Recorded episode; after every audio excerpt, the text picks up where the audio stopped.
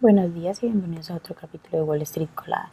Hoy martes 10 de octubre los futuros del Dow Jones subieron un 0.3%, los del S&P 500 también subieron un 0.3% y los del Nasdaq un 0.3%, mientras que los del petróleo subieron un 0.4% hasta los 86 dólares el barril y los del Bitcoin bajaron un 0.11%. En las noticias de hoy, bueno, los rendimientos de bonos del Tesoro bajaron el martes por la mañana. Recordemos que el mercado de bonos estuvo cerrado ayer por el Día de la Raza, por lo que este es el primer movimiento de los rendimientos en respuesta a las tensiones geopolíticas.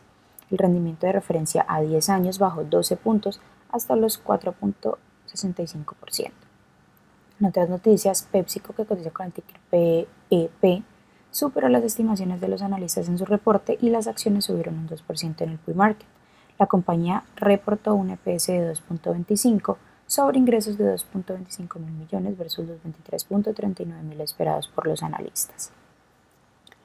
La firma Trine Food Manager, que cotiza con eh, aumentó su participación Disney, que cotiza con el ticker DIS, a unos 30 millones de acciones, lo que situó la participación del fondo en 2.5 mil millones de dólares y lo convierte en uno de los mayores accionistas de la compañía actualmente.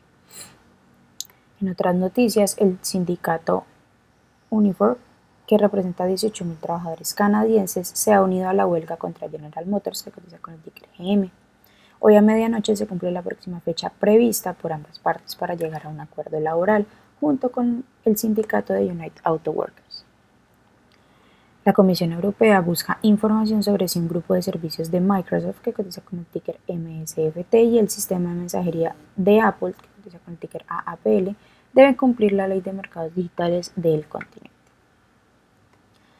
Trust Financial, que cotiza con el ticker TFC, ha iniciado conversaciones para vender su unidad de seguros a la firma de capital de riesgo Stone Point por 10 mil millones de dólares. La compañía ya había adquirido el 20% de la unidad a principios de este año, pero se espera que ahorita se finalice la compra total.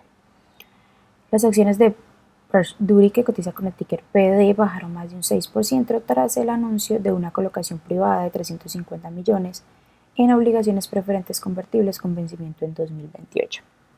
Las acciones que tenemos hoy con predicción bullish son Supercom, que cotiza con el ticker SPSB y ha subido más de un 81%, SMX Security Matters, que cotiza con el ticker SMX y ha subido más de un 81%, y Mobilicom, que cotiza con el ticker MOV, ya ha subido más de un 47%, mientras que las acciones que tenemos con predicción bearish son Aquero Therapeutics, que cotiza con el ticker AKRO, ya ha bajado más de un 62%, 89 Bio, que cotiza con el ticker ETNB y ha bajado más de un 33%, y Molecular Group, que cotiza con el ticker MKUL y ha bajado más de un 25%.